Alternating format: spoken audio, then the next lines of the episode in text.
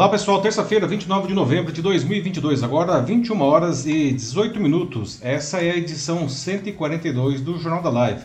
Uma nova maneira de se fazer jornalismo em que você constrói a notícia junto com a gente. Eu sou Paulo Silvestre, consultor de mídia, cultura e transformação digital e vou conduzir a conversa, como sempre comigo, Matheus. E aí pessoal, tudo bem? Boa noite. Matheus, responsável pelos comentários e também pela moderação da sua participação aqui no Jornal da Live. Para quem não conhece o Jornal da Live, ele acontece sempre às terças-feiras, a partir das 21 horas e 15 minutos, no meu perfil do LinkedIn e do YouTube. Nós sempre trazemos duas notícias, temos uma notícia principal de grande importância nacional e internacional, para que a gente possa debater mais longamente. E no final a gente termina com uma notícia divertida, que a gente chama de uma notícia bizarra, certo? Que é sempre para a gente terminar com um sorriso. No dia seguinte, é, o Jornal da Live ele vai gravado também, disponível como podcast nas principais plataformas do mercado você pode escolher a sua plataforma aí, Spotify, Deezer, enfim, Apple Podcasts, o que você quiser. E aí você é, procure lá pelo meu canal, o Macaco Elétrico, e aí você aproveita segue o Macaco Elétrico, e aí você ouve o Jornal da Live também como podcast. Muito bem, pessoal. Esses são os assuntos que a gente vai debater na edição de hoje, edição 142, e no tema principal é, a gente vai falar sobre o desrespeito com que tantas empresas brasileiras tratam seus consumidores. Não? Isso acontece tanto que parece ser normal, né? tanto do lado das marcas quanto do nosso lado, dos consumidores. Não? Ah, isso parece estar arraigado na nossa cultura, mas não pode ser algo normal, né? porque todo mundo perde isso daí. E um exemplo emblemático aconteceu na sexta-feira passada na Black Friday. A versão brasileira desse ano foi decepcionante para lojistas e para clientes. Não? Foi o pior resultado desde que os brasileiros copiaram essa data comercial americana em 2010. Isso pelo menos para o e-commerce, tá? E vários motivos ajudam a explicar esse tombo, mas o principal deles é que o consumidor não acredita mais na data. Pesquisa do Reclame Aqui apontou que 49% dos brasileiros dizem que ela não traz promoção de verdade. É a famosa Black Fraud, ou seja, tudo pela metade do dobro, não? Ah, bom, esse é só um exemplo de desrespeito Aqui os consumidores brasileiros costumam ser submetidos pelas empresas locais. Por que elas fazem isso? Não? E por que aceitamos esse tratamento? O que se perde com isso, pessoal? E como reverter esse processo? Como sempre, encerrando a edição de hoje, a nossa notícia bizarra, né, como já adiantado, e vamos falar sobre cenoura, né? Que não é o legume, tá? Cenoura é o nome dado a um peixinho dourado que foi pescado recentemente na França, né? Só que de peixinho, gente, não tem nada. A criatura pesou 30 quilos e meio no momento da sua captura? Como que um animal que normalmente habita pequenos aquários pode chegar a esse tamanho? Já pensou a quantidade de ração que você teria que comprar para manter o cenoura no seu aquário? Não? E qual animal de estimação mais estranho ou incomum que você já conheceu? Bom, pessoal, então agora, agora sim vamos iniciar aqui os debates aqui da nossa edição 142 do Jornal da Live. Como já foi adiantado, hoje a gente vai começar falando sobre como tantas empresas brasileiras insistem em tratar mal seus clientes, não? Como se isso fosse normal, não? Ou como se isso não fosse causar nenhum problema, não? Só que não é assim que funciona, não? Todo mundo tem pelo menos uma história em que foi desrespeitado, para dizer o mínimo, né? por alguma empresa. Não? Algumas delas são, aliás, velhas conhecidas no mercado por essa prática. Infelizmente, isso parece fazer parte da cultura nacional, né, em que as marcas não se preocupam tanto com isso, aparentemente, não, e os clientes, ou seja, nós, né, aceitamos tudo como se fosse algo normal, né, mas não é normal, não pode ser. Essa prática é péssima para todo mundo. Empresas acham que assim levam alguma vantagem, não, né? É, mas no final acabam vendendo menos não, e perdendo consumidores. E os consumidores, bom, a gente sofre por ser maltratado, né? por ser enganado. Não? A Black Friday desse ano foi um bom exemplo disso. Né? Ela decepcionou clientes que praticamente não acharam descontos e os varejistas que venderam muito abaixo do esperado. Né? E o principal motivo, segundo pesquisa do Reclame Aqui, foi que 49% das pessoas não acreditam mais na data. Para elas, a Black, Friday brasileira não traz, segundo a pesquisa, promoções de verdade. Não. Tanto que há muitos anos criamos o trocadilho Black Fraud, não? em que os produtos são vendidos pela metade do dobro. Né? No final, a Black Friday aqui no Brasil se tornou só um nome né, para um dia em que todo mundo promete dar descontos em seus produtos, mas que muito pouco acontece. Não? acabou desacreditada, assim como as empresas. Não? Isso vai na contramão de todas as boas práticas de experiência do cliente. E a gente vai conversar sobre isso, sobre o famoso Customer Experience. Não? Mas eu já deixo aqui algumas perguntas para vocês irem respondendo enquanto eu trago mais informações. Né? Em primeiro lugar, quem é que fez compras nessa Black Friday agora? Não? O que vocês compraram? O que vocês acharam, enfim, dos descontos? Tinham bons descontos aí, não? E por que, que as empresas brasileiras insistem, não? Tantas, não são todas, evidentemente, não, claro que não, mas por que tantas empresas brasileiras insistem em tratar mal os seus próprios consumidores, não? O que, que vocês acham disso, não? Por que, que nós, os consumidores, não aceitamos esse tratamento como se fosse algo normal, não? O que, o que, os dois lados perdem com isso, não? E será que dá, enfim, para a gente reverter esse, esse processo, tá? Bom, Vamos começar falando da Black Friday é, desse ano. Tá? Ah, o fato é, se o comportamento dos consumidores e principalmente das marcas não mudar, cenas como essa que vocês estão vendo aí na foto de uma Black Friday que foi tirada antes da, da pandemia, tá? serão cada vez mais difíceis de, de acontecer.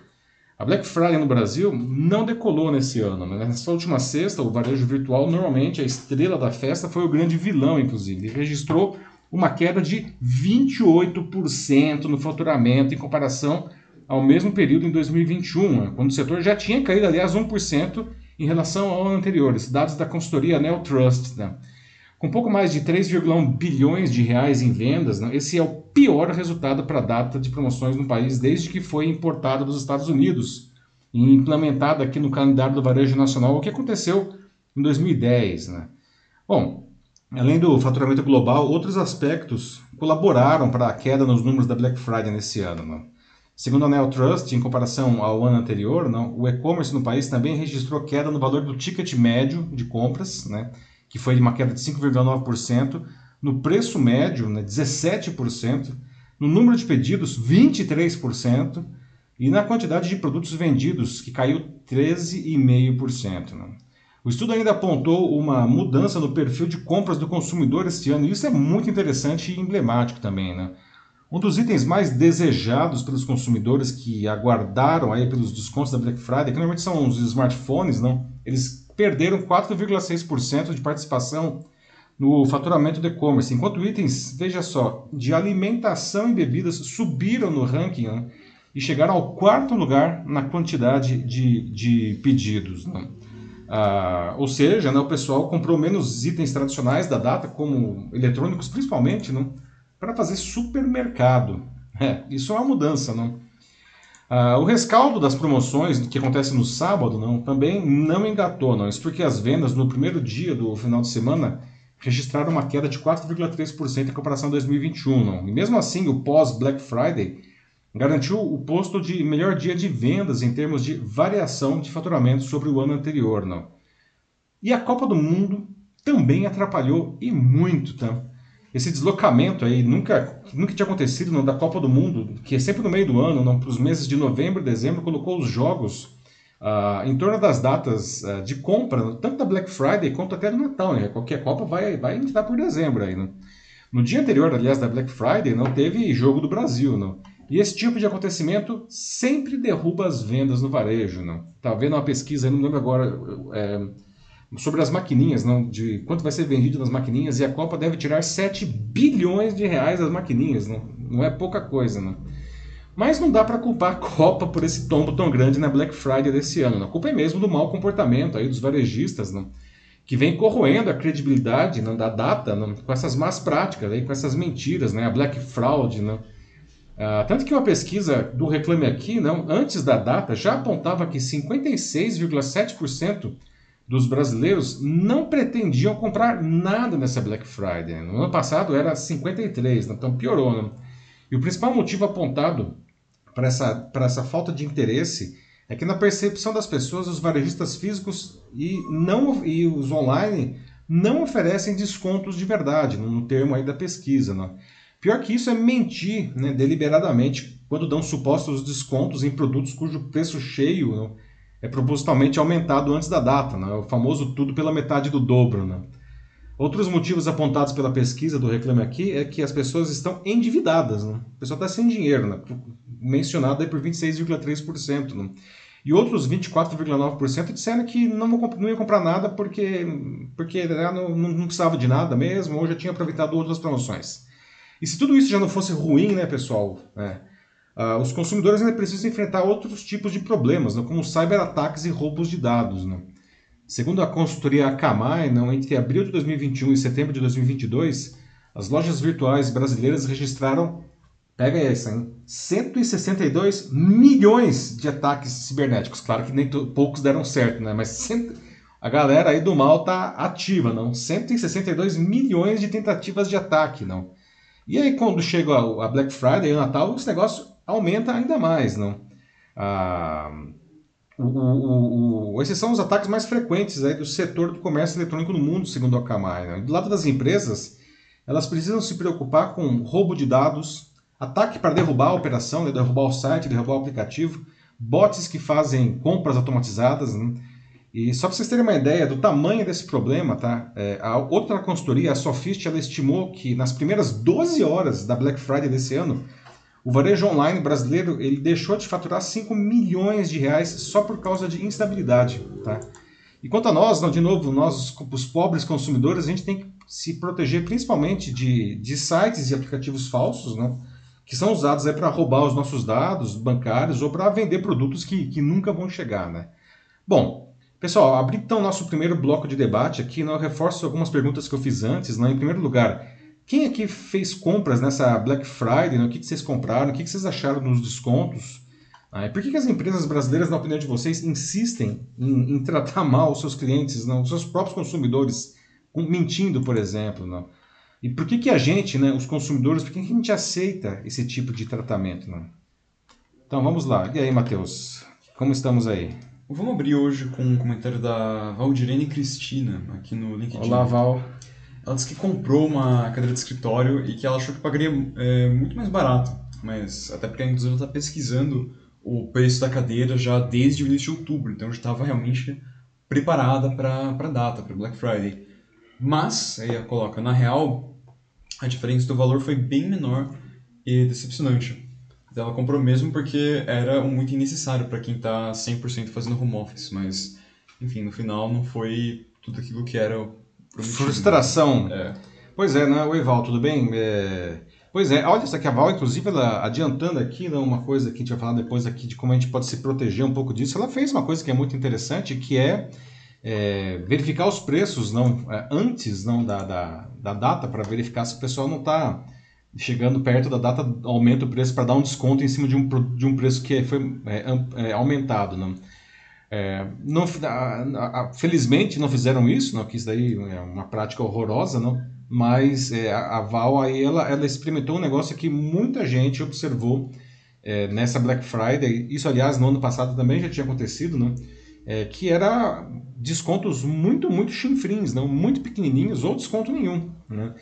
A, Black Friday do ano passado, inclusive, ficou conhecido como a Black Friday da, do parcelamento. Né? O pessoal não dava desconto, eles davam mais parcelamentos lá. Em vez de fazer em seis vezes, fazia em 10. Em vez de fazer em 12, fazia em 24. Mas sem desconto, porque os varejistas estavam no osso aí, não? por causa aí do rescaldo ainda da pandemia. Não? Mas aí a Val aí trazendo seu depoimento. Obrigado, Val. Ó, quem mais? Uh, depois também tenho aqui com a gente a Ana Muniz.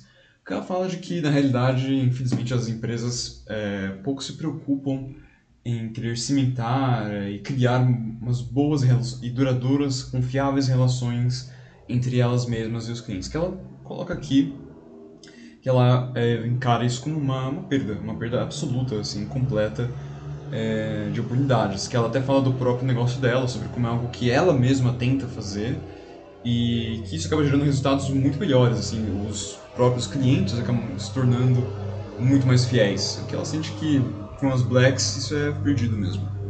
Pois é, não. Aliás, Ana, Ana para quem está falando de Portugal, não, a, Ana, como que é a Black Friday aí em Portugal? Não, não sei se vocês também têm a, a a prática, não, mas e, e, você sente que as empresas portuguesas, não só na Black Friday, mas em qualquer momento, não, é, também fazem algumas delas, não, não todas, fazem essas práticas ruins como a gente vê aqui no Brasil. Pelo que eu estou entendendo, né, parece que sim, né, Matheus, do que ela escreveu aí. Sim, sim, pelo é, jeito. Uhum. Pois é, né? Mas você trouxe uma coisa importante, né, Ana? É... Ninguém ganha com isso, não. O, a, marca aí, a, a, o lojista, enfim, não. Outras empresas, não só, não falo só de varejo aqui, não.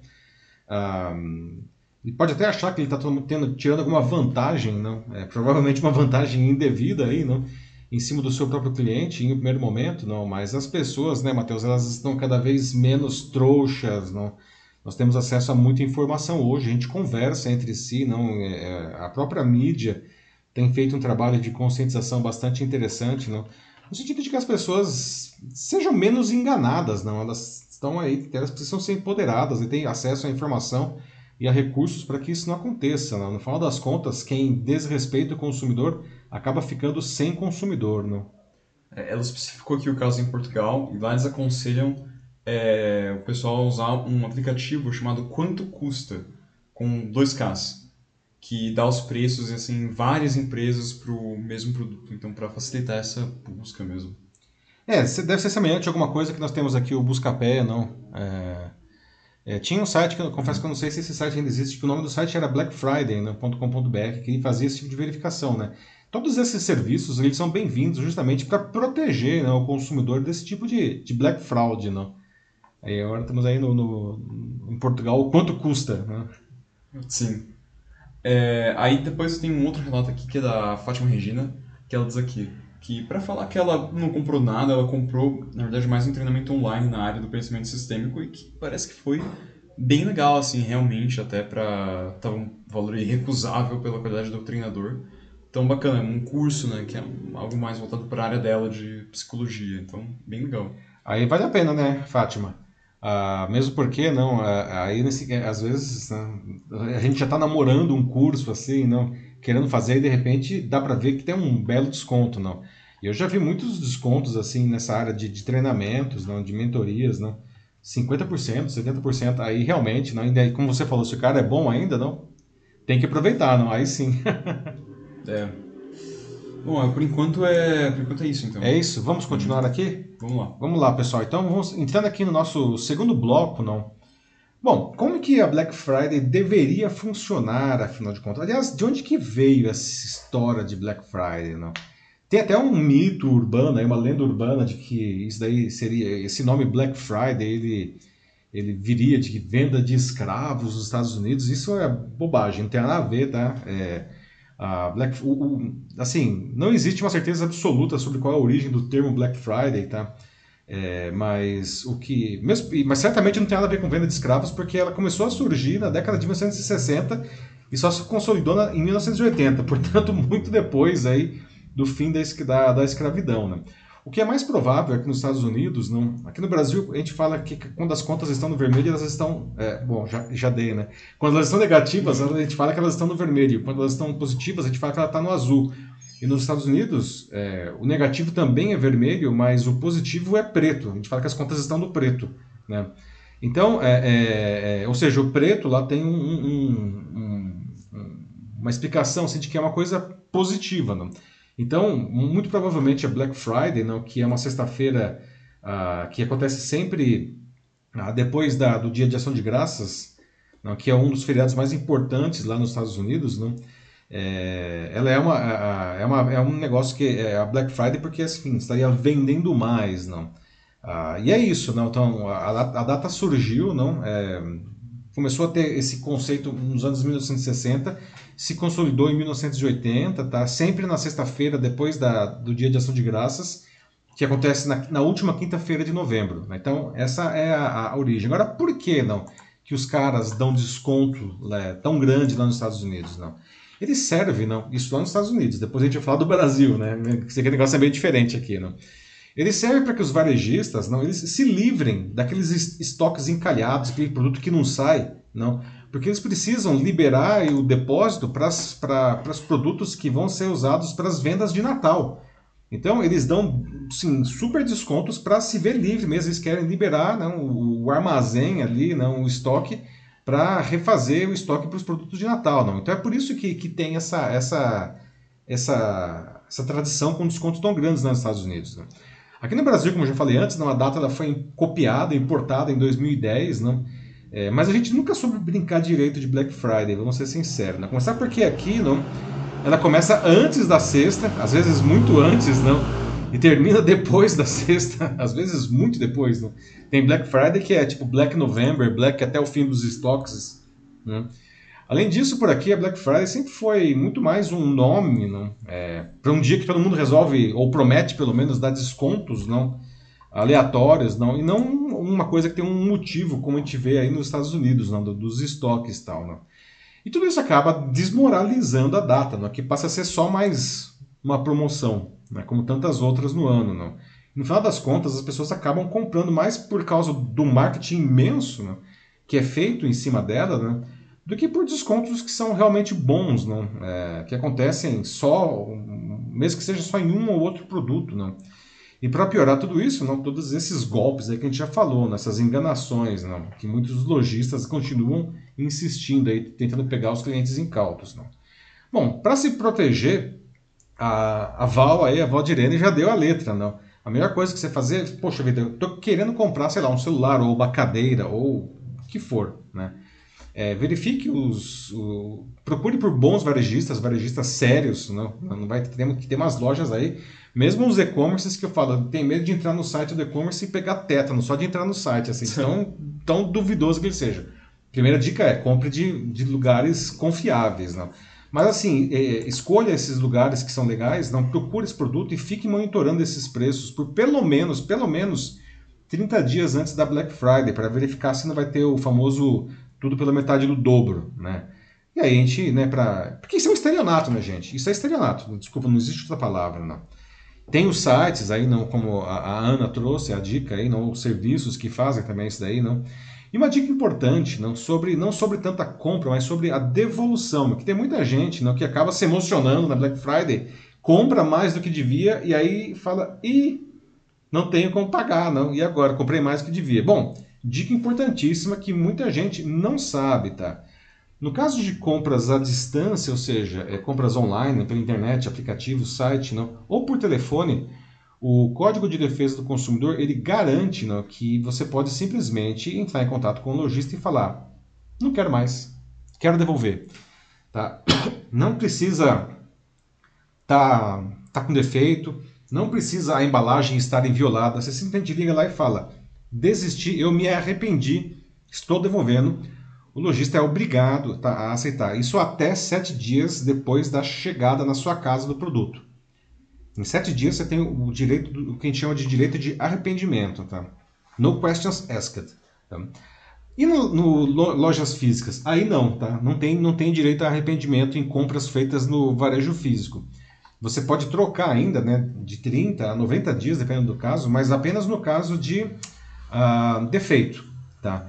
Mas ainda assim, alguns estabelecimentos, alguns lojistas até aceitam trocar é, um produto é, por outros motivos. Sei lá, a pessoa, ah, me arrependi, eu quero trocar. Eles não devolvem, tá? Quando você compra online, você pode devolver o produto e tem que receber o dinheiro integralmente de volta. É, no varejo físico, você pode trocar por outro produto e tem muito, muita loja que acaba trocando, não? É, até por um bom relacionamento com o cliente. Né? Então, ah, segundo bloco de, de, de, conversa agora aqui, né? Ah, será que algum dia, pessoal, será que algum dia a gente vai aprender a fazer Black Friday direito, não? do jeito certo? Não? Ou a gente vai continuar fazendo essas, essas promoções aí cada vez mais chinfrins, aí, como a, a Val trouxe o case dela aí, não? É... Mas eu queria saber aqui, não? quem aqui já fez um grande negócio na Black Fraud, na Black Fraud, não, na Black, Black Friday, Friday, né? A Fátima disse que fez um bom negócio aí, não? E quem aqui já, já entrou numa grande roubada na data não, também, não? Alguém aqui toma algum cuidado? Não tem alguma dica aí para compartilhar, além dessa que, é, que a Val já trouxe aqui de ficar monitorando os preços por 30 dias, não? Ah, vocês sabiam dessa história que vocês podem devolver produtos que vocês compram online até 7 dias depois da chegada em casa do produto, não? Sabiam disso daí? Enfim. E aí, Matheus, o que o pessoal está te dizendo aí? Então, aqui alguns... É, uma, alguns comentários, né? Por exemplo, da Katia Ruckelsperger, que ela diz que ela já vendeu é, alguns atendimentos de constelação para terapia e grupo de desafios com, com descontos. Diz que o próximo, inclusive, vai fazer sobre gestão de conflitos e também vai dar mais esses descontos para pessoas que não têm condições de de fazer as terapias. Uhum. Então, Aí vem a nossa amiga Kátia aí do outro lado do balcão, né? Ela está vendendo aí, não? E fazendo com descontos. Aliás, muito legal aí a iniciativa da Kátia também, não? Que ela tem aí, vamos dizer assim, valores sociais, Kátia, não? Ou, enfim, para quem não consegue pagar ou não pagar totalmente, não? Bem legal aí a iniciativa, não? Da Kátia. Aí a Farmagina fala de que pior do que pagar metade do dobro do preço são as empresas que vendem produtos novos entregam produtos defeituosos que foram devolvidos durante o ano todo, consertados por funcionários da própria loja e revendidos como novos. E ela diz que ela conhece gente que trabalha em algumas dessas empresas e que, é, por conta disso, ela sabe do esquema. Pois é, né, Fátima? Aí você vê que realmente o buraco é muito mais embaixo. Não? Isso daí é, é, é estelionato, não? É crime, não? Tipificado, Código Penal aí, não? Ah, o, o famoso 171, né? Estelionato, né? Artigo 171. É, isso demonstra, não, um completo, completo desrespeito com o, o consumidor, né? Você vender um produto usado ou um produto que foi devolvido e consertado como novo, não? É um absurdo isso daí, não. Existem práticas, existe, aliás, uma coisa que nos Estados Unidos é, tem há muito tempo, é, chamado refurbished, que são justamente produtos que foram devolvidos, é, mesmo produtos que foram devolvidos em ótimo estado, assim, tá, novos, né? É, e eles são recolocados em venda, não? É, mesmo produtos novos, tá? Mas como eles foram devolvidos, eles não podem ser colocados como novos. E eles, existem sites que que dão desconto, não é, é, vendem esses produtos com desconto. Eles têm garantia, eles têm manual, eles têm caixa, eles têm tudo. Que chama refurbished. Aqui no Brasil, alguns sites começaram a usar, a adotar essa prática também. A B2W, inclusive, que é a, dona do submarino da Americanas.com e do Shoptime.com, tem um site que se chama Sou Barato, que é bem isso, tá? São produtos que foram devolvidos e eles estão indicados lá. Se tá, se tá no Sou Barato, é porque eles são produtos que foram devolvidos, mesmo que sejam produtos novos. E eles têm um belo desconto, tá? Com garantia e tudo mais. Então veja que isso daí é respeito pelo consumidor. Não está tentando enganar o cara, não. Agora, pior ainda, né? O que você está fazendo aí, né, Fátima? O cara que conserta um produto que estava quebrado e põe como novo. Aí, nossa senhora, né? Realmente. Assim, não tá passando a perna da é forma mais grossa da picada possível. isso É. daí, né? Mas tem muito, né? Aqui, como dizia aquela música do Bezerra da Silva, né, Matheus? Malandro é malandro, mané é mané. Né? Que essa música, inclusive, tá meio amaldiçoada, não? Mas é bem isso daí, cara. Isso é malandro, né? Malandro. A Valesca Calil coloca aqui de que, infelizmente, os bons comerciantes acabam sendo prejudicados pelas péssimas práticas da maioria. Pois é, né, Valesca? Isso é, é, é excelente ponto que você traz, né? Tô falando aqui, não. Obviamente, não são todas os- as empresas que. Não só de varejo, não, de serviços, enfim, ou de qualquer categoria, não. Obviamente, não é todo mundo que, que tem esse pensamento. Temos, felizmente, não temos muitas, eu diria que a maioria das empresas são empresas sérias, que querem construir um bom relacionamento. A gente vai entrar logo aqui na sequência a falar de Customer Experience, não, do, dos benefícios disso, não. Mas. é, os que fazem o serviço errado, não, ou seja, os que estão aí querendo enganar o público, não, acabam aí fazendo todo mundo pagar, não, ficar com essa, com essa mancha, não, e desacreditar, inclusive, coisas que deveriam ser positivas, como a Black Friday, não, muito bom o que você está trazendo aí. Hum, acho que já dá pra passar. Passamos a seguinte? Sim. Muito bem. Muito bem, pessoal. Então agora vamos entrar aqui no nosso é, é, terceiro bloco aqui, tá? Falando justamente que trouxemos aí não, os, o case da, da Black Friday e, e tudo mais, não? Ah, mas eu queria falar um pouco de experiência do cliente, que aliás é um, um assunto que eu dou aulas aí na, na PUC aqui de São Paulo. Tem cursos aí de Customer Experience. Se alguém tiver interesse, pode procurar ali. Ou me procura que eu digo como vocês podem fazer o curso, não? Mas, é, é, gente, um cliente frustrado não é, é a pior coisa que pode acontecer, não? por vários motivos. É, primeiro porque esse sujeito ele vai comprar menos da gente ou simplesmente vai deixar de ser o nosso cliente, né? E pior que isso, o cara ficar realmente frustrado, não, ele vai sair falando mal da gente para todo mundo, não. E ainda vai comprar do nosso concorrente. Então veja que o cliente frustrado é a pior coisa que pode acontecer para uma empresa, de, empresa de qualquer setor, não. As empresas deveriam fazer tudo para que o cliente jamais se frustre, tá? Ah, e o que nós estamos vendo aí é um monte de empresas que parece que fazem de tudo, no que tivesse aí é, é, processos para frustrar o cliente. Né? Ele tem que fazer exatamente a, a, a, o contrário disso daí. Né? E vale dizer que uma vez que o cliente está frustrado, tá, é muito, muito difícil você resgatar esse sujeito. Por outro lado, um cliente que é satisfeito com você, que está feliz com você, tá, é, ele, ele, bom, ele é fidelizado, ou seja, ele resiste às tentações da concorrência, tá? É, ele dá, dá um crédito para você, porque, como costumo dizer nos cursos, não, não existe empresa perfeita. Às vezes acontecem coisas erradas. Não, e, por, sei lá, coisas além do controle, né? E eh, nós somos humanos também, às vezes a gente erra, tá? Ah, só que quando o cliente está satisfeito com você, mesmo quando você erra, ele fala: meu relacionamento com você é tão bom que eu vou te dar mais uma chance, ou duas, ou três, né? Então, né, as empresas, não, é, a essência da, da, do customer experience, da, da experiência do cliente, não, é justamente você tornar o seu cliente satisfeito, criar esse relacionamento, um relacionamento construtivo, consistente entre a marca e o cliente, não, para que ele fique satisfeito e ele faça e, e ele construa esse relacionamento positivo com você. Né? Ele, ele, ele, ele resiste até a concorrência. Não existem casos aí, não. Todo mundo aqui talvez até já tenha é, passado por isso daí, não? Que você ah, aceita até pagar um pouco mais por um produto, tá? Ah, por, por um bom relacionamento, ou porque você sempre vai naquela empresa e você é bem atendido, no poder do atendimento, ou até o atendimento telefônico, se você tem um, uma dificuldade, você liga para o call center da empresa e você é sempre bem atendido, a, a solução é rápida, indolor. Né? Muita gente tem aí histórias de horror enormes com call center. Não? É, mas por outro lado, também sempre que você tem um problema, você é bem atendido, esse cliente ele fica fidelizado. Não? não. Nós precisamos, eu costumo dizer sempre, não, é, os consumidores, nós, portanto, não, nós somos consumidores antes de mais nada, não, antes de mais nada não, mas eu quero dizer assim, só, todos nós somos consumidores, não? É, e como seres humanos, nós somos movidos por, por sentimentos, por sensações, não? E existem duas sensações que são extremamente importantes, que eu costumo dizer muito nas aulas, e que, nós, que se você é um gestor de experiência de qualquer área, não, você precisa prestar atenção. Não? A, primeira é, é, a primeira dessas emoções é o desejo, né? porque todos nós temos desejo. Desejo é o que nos faz ir para frente, desejo que nos faz tomar decisões. Eu não estou falando dizer simplesmente, ah, eu quero esse produto, ah, eu gosto dessa marca. Não, eu, o desejo é um negócio muito mais profundo. Não? O Freud já dizia não, que a libido é o que move o homem. Não?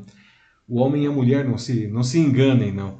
E libido não é só desejo sexual, libido é qualquer forma de desejo. Não? Então, se você sabe, né, e aí nós precisamos ter um bom relacionamento com o nosso público, inclusive, para saber disso, não? O que é o que as pessoas desejam? Não. Você vai, você precisa fazer a sua entrega, o seu relacionamento com essa pessoa, a sua comunicação. Você precisa focar no que ela deseja. Isso é tão poderoso, gente, que às vezes eu como consultor já vi isso muito, tá? Empresas concorrentes com produtos equivalentes, tá? Uh, e uma empresa não consegue se posicionar no mercado e outra empresa se posiciona muito bem. E por quê? Porque essa empresa que posiciona muito bem, ela, ela organiza a entrega dela, ela constrói esse relacionamento com o seu público baseado no que as pessoas desejam. É um produto semelhante ao do concorrente. Mas o outro concorrente ele fica só falando: ah, o meu produto faz isso, as especificações técnicas são essas, enquanto o outro descobre o que as pessoas desejam e ele fala: o meu produto vai satisfazer você. Veja que isso faz toda a diferença. Né? E o outro sentimento que eu falei é o medo. Né? Ah, porque se o desejo é que faz a gente ir para frente, não? Ah, o medo é o que faz a gente travar nas quatro rodas, não? E não é medo, ah, nossa, o tigre vai me, vai me comer. Não é isso. Medo, um medo até do tipo, poxa vida, será que eu devo comprar esse produto? Será que esse desconto ele realmente é, é, é, é bom? Não. O medo pode ser medo de coisas do cotidiano, que, que faz com que a gente não, não tome ações, não tome decisões. Então, da mesma forma que você precisa conhecer os desejos do seu cliente, você precisa conhecer também os medos do seu cliente, para que você possa demonstrar para ele que você pode fazer negócio comigo, que tá, esse seu medo, você está protegido. Eu garanto para você a proteção contra o seu próprio medo. Então, de novo, desejo e medo, tá? Ah, no final das contas, todo mundo quer ficar satisfeito, não? E aí é até uma questão também que a gente pode colocar, né? O que, que é satisfação? E a satisfação é a diferença entre a expectativa que a gente tem sobre um produto ou sobre um serviço, porque a gente compra alguma coisa, a gente sempre tem uma expectativa. A Val vai comprar uma cadeira, ela fala, bom, a minha expectativa é que essa cadeira seja confortável, que ela seja durável, né? Ah, e a percepção quando você usa aquele produto, não? E a percepção, gente, é algo totalmente pessoal. Cada um percebe o que quiser. A satisfação é quando a expectativa do cliente, tá? Ela é superada pela percepção, né?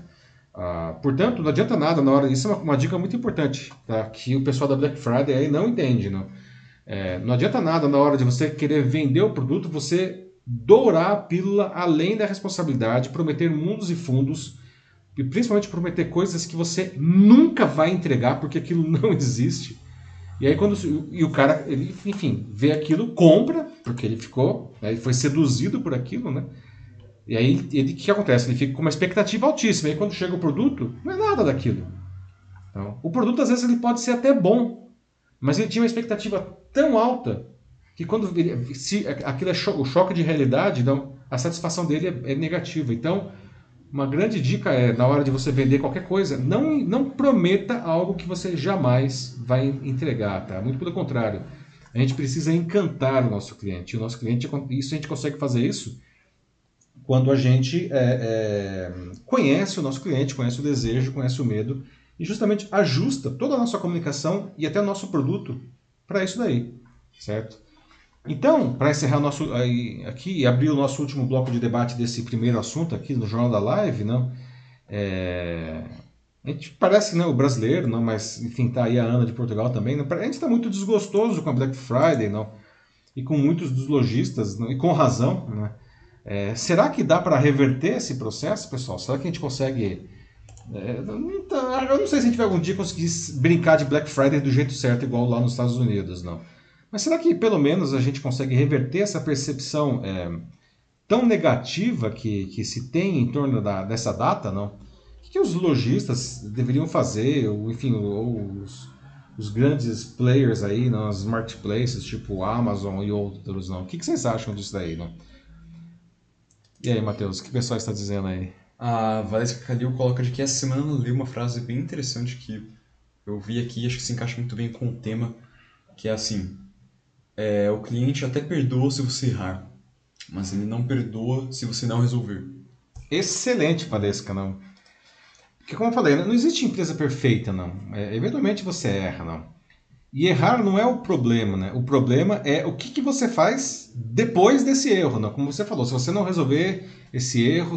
E tem empresa que parece que ela faz questão de mostrar para o cliente que ela não está afim de resolver, ela fica empurrando, o cara fica jogando de um lado para o outro, não. O cara já está frustrado, insatisfeito por causa do erro. Ele vai ficar. Eu ia falar uma palavra aqui, mas enfim, ainda não é 11 da noite, não pode falar essas coisas que pode ter crianças na sala. Mas enfim, ele vai ficar ainda mais desgostoso, não?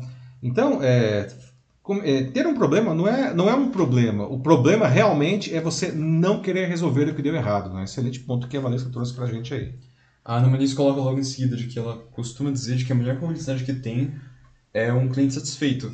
Uhum. E enquanto um cliente insatisfeito é o completo oposto, né? O muito ruim, o péssimo para a imagem das empresas. Exato, né? Ô, Ana, não sei se aí em Portugal o pessoal fala isso, mas aqui tem uma, um ditado que diz aqui no Brasil que, que um cliente satisfeito ele fala de você para 10 pessoas. O cliente insatisfeito fala de você para 100 pessoas. Não, o, o cliente insatisfeito ele é sempre muito mais vocal do que o cliente satisfeito, não. Porque ele está bravo, não. Ele, foi, ele foi enganado, não. Ele se sente lesado. Então ele fala para que outras pessoas não caiam nessa mesma arapuca, não. Não, não. não podemos. Se você é gestor de um negócio, não, você não pode se dar o luxo de que isso aconteça, não. A Kátia coloca aqui de que se todos os colaboradores tivessem a pulsão do desejo de serem é, suficientemente bom e conhecer de fato o que eles vendem, para quem eles estão vendendo, que, que isso fluiria muito mais. Mas o problema é que ela vê aqui hum. tipo, e acredita que isso não acontece. Pelo menos não acontece tanto quanto deveria. Kátia, você tocou numa ferida, né? Que tem praticamente uma aula inteira do curso falando disso, que é a questão do funcionário, não? Que é o primeiro cliente de qualquer empresa. O cliente interno, não. Você falou da pulsão do desejo desse cliente interno. As empresas aí que estão preocupadas com a experiência do cliente falam, ah, falam para os seus funcionários, vocês precisam encantar os seus clientes, não? Como você pode esperar que um funcionário encante alguém se ele, em primeiro lugar, não está encantado? Aliás, muito pelo contrário, não. Muitos funcionários trabalham não assim desgostosos, infelizes ah, nas empresas, porque as empresas, enfim, tratam mal os seus funcionários, não. Esse sujeito nunca vai encantar um cliente. Ele pode até vender, porque é o trabalho dele, ele vai ganhar o salário dele, ele está lá só pelo dinheiro. Não, é exatamente o contrário, não é, empresas, gestores que estão realmente preocupados aí com a experiência do cliente, com o tal do Customer Experience, né? elas precisam, essas, essas pessoas precisam, em primeiríssimo lugar, encantar quem está dentro de casa, senão nada vai acontecer. Pois é, a Fátima coloca aqui né, de que se o setor de vendas são o, os pés né, do negócio, então que o pós-venda só pode ser, na verdade, a, a alma da empresa, porque diz muito é, do que ela realmente é, né? Assim, mostrar que realmente é, é algo que pode, pode além de, de um mero negócio, né? Só simples vendedores, mas justamente para estabelecer esse vínculo com o cliente. Pois é, né? Esse é um outro ponto importantíssimo. A gente já falando aqui de jornada do cliente, não? Muitas empresas acham que a jornada do cliente, não, que, é, que, que a jornada do cliente nasce quando o sujeito descobre que a gente existe. Às vezes até antes disso, não? quando ele tem uma necessidade, ele nem sabe que nós podemos suprir essa necessidade, a jornada desse cliente começa ali, não? E aí ele, ele, ele nos conhece, ele começa a conhecer um pouco melhor os nossos produtos. É como se fosse um relacionamento, né? Ele vai aumentando, não? Um lado e o outro lado vão se conhecendo melhor até que é feita a venda ou a contratação do serviço. E para muita empresa, a jornada do cliente termina aí, quando foi feita a venda. E isso é uma grande, um grande erro. Tem que tomar Eu estou com as palavras aqui, posso ter que tomar cuidado com as palavras. Não? É um grande erro isso daí, não? Porque depois que você compra o produto e você começa a usar o produto, você vai ter a experiência desse produto. A questão que a gente estava falando da, da satisfação, né? Você tinha uma expectativa e agora você tem uma percepção que você está usando esse produto, esse serviço. A sua percepção superou a sua expectativa ou não? Tá? A, a, o pós-venda, o suporte, enfim, não, ele, ele é uma, uma, etapa importantíssima da jornada do cliente que vem depois da compra. Não, ela jamais pode ser eliminada, porque inclusive uma hora, sei lá, eu aqui, sei lá, com o celular na mão, né? daqui a alguns anos o celular necessariamente vai ter que ser trocado, porque a, a obsolescência é programada, não? Ah, e se eu, tenho, se eu tive uma experiência positiva com esse aparelho aqui, é, na hora de trocar, eu vou cogitar, não, a, a, pelo menos assim a hipótese de comprar um outro produto dessa mesma marca. Agora, se a experiência é ruim, tá? Às vezes até a experiência com o produto é ruim, é boa, mas eu precisei de uma assistência técnica e ela foi horrorosa, tá? Na visão do, do cliente, a experiência como um todo é ruim, tá? Eu não vou nunca comprar desse, desse, desse, dessa marca de novo, porque o suporte é ruim. Então, essa etapa da jornada, que é a etapa do pós-venda, que é a etapa da experiência, ela é absolutamente fundamental. As empresas não podem, de forma alguma, ignorar isso daí. Bom, dito isso, é... seguimos. Seguimos. Muito bem, pessoal, olha só, não? bom papo, né, Matheus? Sim. Aqui, né, pegamos aí a Black Friday aí como para Cristo, não, mas é, foi realmente essa Black Friday desse, desse ano foi bastante decepcionante, não? E quando eu vi esses números, eu falei, não, temos que falar disso daí, não? Mas não queria falar só da Black Friday, né? Eu queria falar, poxa vida, não, por que, que isso está acontecendo? E o problema é a questão justamente do, do, de como as empresas tratam mal a gente, não? E, poxa vida, não. Isso precisa mudar a gente. E nós aqui, esse debate é super importante porque a gente precisa se apropriar disso daí, não? Porque nós é que temos que, que pressionar as empresas a fazer isso. E, eventualmente, nós também somos gestores, não? A gente, se nós somos gestores, a nossa empresa, pelo menos, a gente pode é, melhorar, certo? E, e também a gente pode influenciar os nossos colegas, aí, donos de outras empresas, né? porque no final das contas, né, como a gente viu, tratar mal o cliente é um péssimo negócio para qualquer um. Né? Não enganemos o nosso cliente. Não. Mas enfim, dito isso, não vamos agora mudar de tema aqui e vamos para a nossa notícia bizarra de hoje, como sempre encerrando a edição. E hoje nós vamos falar sobre cenoura. Não, não é o legume, tá? Não, Cenoura é o nome que foi dado para um simpático peixinho dourado, né, que foi pescado recentemente na França. Né? Só que de peixinho não tem nada, tá? Essa criatura, ela, quando ela foi capturada, ela pesou 30 quilos e meio, 30 quilogramas. Meu Deus! É, pois é, não. E, então imagina o tamanho do bicho. Já vou mostrar aqui, tem uma foto do, da cenoura, é uma fêmea, né? É, um peixinho dourado de 30 quilos, tá? É, e não é a história de pescador. Cenoura e realmente existe, tá? Ah, continua, aliás, viva e feliz, porque ela foi devolvida para a água depois que foi tirada a foto, tá? E é bom, a questão que surge imediatamente é como que um animalzinho, não, que normalmente fica aí nos nossos aquários em casa, não, pode chegar nesse tamanho? Gente, não é uma aberração, tá? É, é, o, é, o, é o bicho, tá lá, né? Agora, agora já pensou, não? Se a gente tem os nossos peixinhos dourados no nosso aquário, eles começa a crescer, crescer, né? Bom, tem que trocar de aquário, né? Aliás, vocês vão ver aqui que o tamanho da aquário faz toda a diferença. Agora, já pensou a quantidade de ração que você teria que comprar para manter o cenoura, não? Eu queria fazer uma pergunta para vocês aqui, não?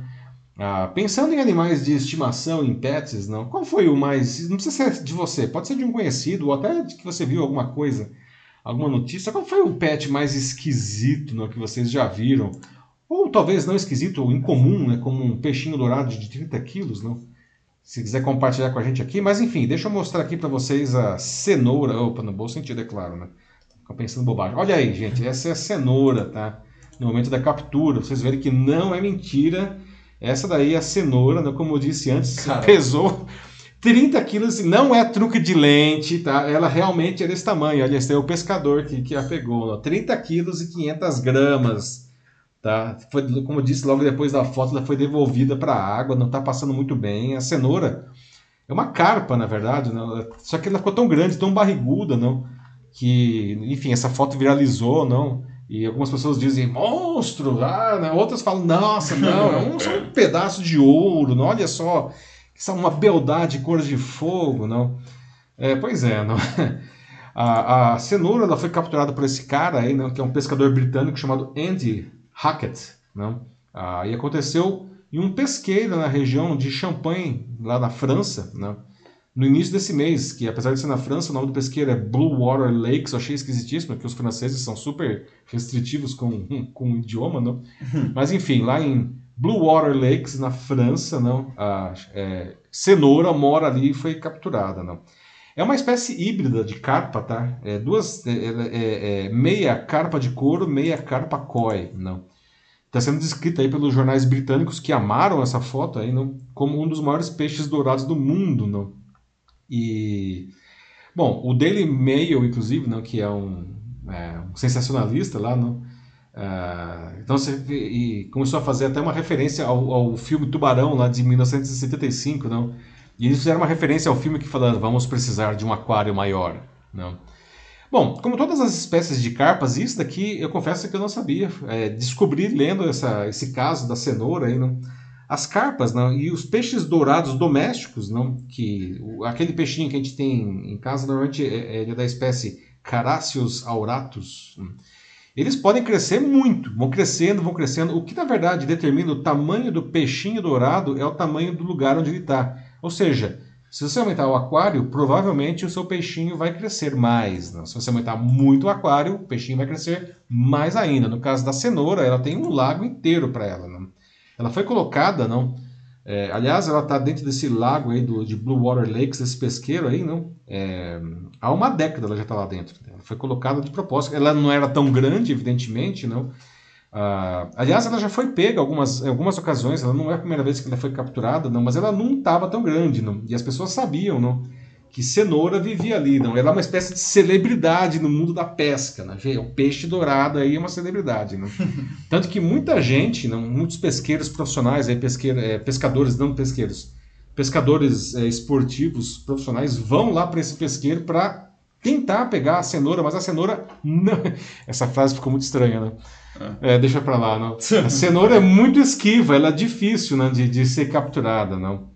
E tanto que o, o local lá, não, que para você pescar nesse, nesse pesqueiro aí você é, tem que marcar a hora, não, já está lotado por vários meses, não. Realmente. E a cenoura, diga-se de passagem, não é a única, a única gigante lá. Tá? Tem outros gigantes aí ah, nesse, nesse pesqueiro, mas tem uma regra, não. Se o pescador pega um peixe desse daí, não, esses peixes incomuns Ele não pode levar embora, ele tem que, não pode matar. Enfim, o peixe ele, ele tem todo um cuidado lá assim para que esse peixe ele, enfim, tira foto, fica famoso e aí depois você devolve não, o peixe aí, não. E eles, inclusive são tratados, assim, tem todo um cuidado de saúde, assim, não.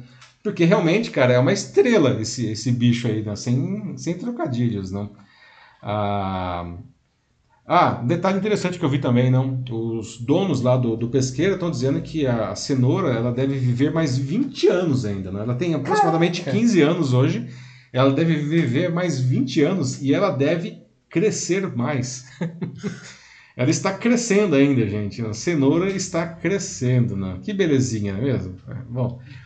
Agora imagine você, né? Tá, tá lá pescando, não? E aí de repente você tira isso da água, não? Qual é a reação, não? De, de, pescar alguma coisa assim. Aliás, alguém aqui gosta de pescar? Não perguntei isso antes. Né? Eu particularmente acho um saco, mas eu sei que tem muita gente que gosta muito de pescar e sem julgamentos, tá? Ah, ou talvez você tenha um aquário. Quem tem aquário? Eu já tive aquário, mas agora tem gato, não dá para ter aquário. Né? Ou você tem gato ou você tem aquário. alguém aqui tem aquário? Não? Vai agora dá até para perguntar, né? se alguém tem aquário aqui, será que você vai usar, vai olhar para o seu peixinho dourado do mesmo jeito? Né? De repente já pensou se aquário no dia seguinte, o peixinho dourado ocupou todo o espaço do aquário. Né? Não, não vai acontecer isso. Mas se você aumentar o tamanho do seu aquário, ele pode crescer sim, né? Uh, e como perguntei antes, né, alguém que já viu algum pet, algum animal de estimação incomum ou muito estranho, né? Ou de você, ou, enfim, de conhecidos, assim, né? E aí, Matheus, o que o pessoal está falando aí, né? Bom, a Ana Muniz fala que quando ela foi para Nova York, já estava andando no Central Park, o que foi muito estranho que ela viu foram de donas de cobras, como jiboias e pythons, que elas levavam... No Central Park? No Central Park com... E, e veja com coleiras nos pescoços delas. Ai, gente. Um cachorro.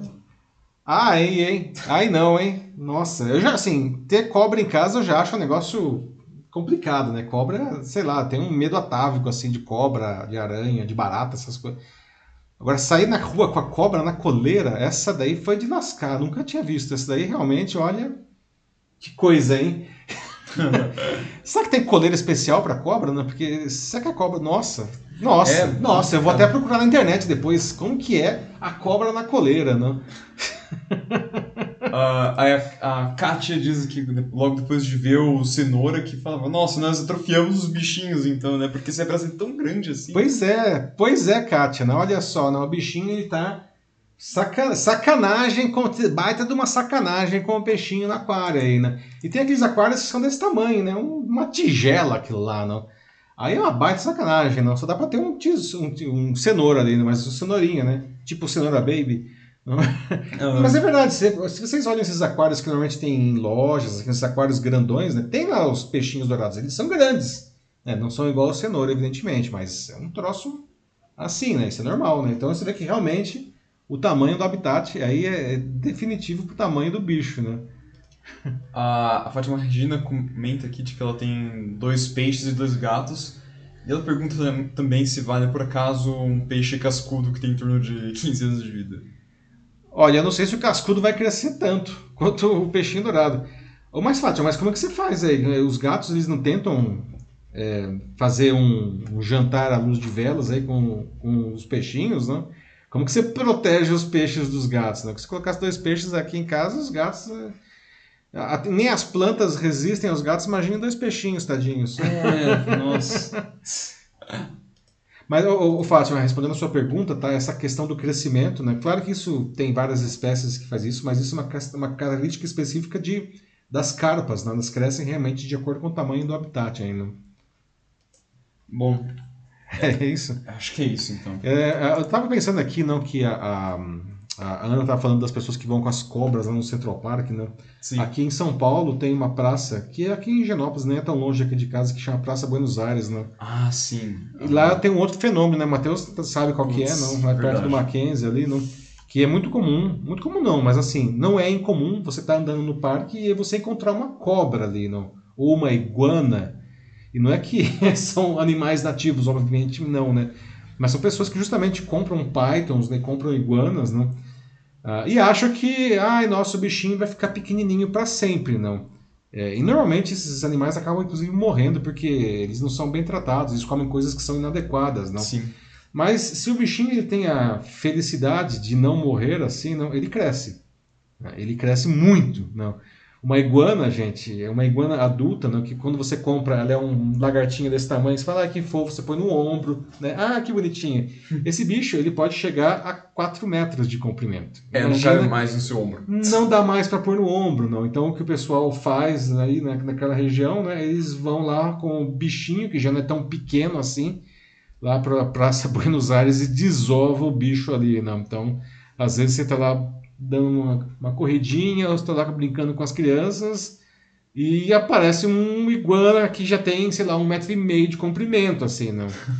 E aí é complicado. Ou a cobra, não. A iguana ainda você. Ela é, ela é feiosa, mas enfim. Ok, não tem um- esse medo atávico. Não. A cobra parece uma python de dois metros. Você fala, meu. hum, não bom. É coisas de São Paulo, aqui, Praça Buenos Aires, em Higienópolis. Você pode ir lá e de repente Deus. encontrar uma, uma cobra, uma iguana e outras coisas. Tartaruga. É que tartaruga. Ela não cresce de qualquer jeito, ela não vai crescer muito, né? Ninguém tem uma tartaruga marinha em casa, né? Mas aqueles, aquelas tartaruguinhas mais domésticas, É, elas ficam desse tamanho. tadinhas, Não né? vai crescer muito. né? Aham. Enfim, é isso, Matheus. Algum comentário mais aí do pessoal? É isso por hoje. Tá muito bom. Pessoal, então estamos chegando ao final aí da edição 142 do Jornal da Live, não 142 semanas com vocês aí. Não, obrigado aí pela, pela participação, né? Ah, tem jogo da Copa na terça que vem, Mate do Brasil? Terça que vem. É... Não, Não, que eu temos na sexta-feira, né? Não sei como que tá. Tem que mas... como vão ser as oitavas. Gente, aconteça o que acontecer, a gente já está nas oitavas. Não? Portugal, Ayana, também já estamos nas oitavas. Não? Mas aconteça o que acontecer, terça-feira que vem tem Jornal da Live, tá? Mesmo que tenha jogo da Copa aí. O Matheus está pesquisando aí. é. Pessoal, é isso, tá? Ótimo resto de semana para vocês, tá? E a gente se vê na terça-feira que vem, a partir das 21 horas e 15 minutos, com a edição 143 do Jornal da Live. Obrigado a todos aí que participaram, deixando seus comentários, não foi ótimo o debate, ou mesmo aqui só assistindo, mesmo que você, se você estiver vendo a versão gravada aqui, pode deixar seus comentários, todos eles são lidos depois, às vezes não dá para ler na hora, eu sempre digo isso, até por uma questão de tempo, mas todos são lidos depois, tá? Então, muito obrigado. ah, até a edição 143. Um abraço a todos vocês. Tchau, tchau. É isso aí, pessoal. Muito obrigado por hoje. É, tenham uma boa noite, um bom resto de semana e venham pra próxima também. Compartilhem. É isso aí. Chame os amigos. Isso mesmo. Então. Tchau, pessoal.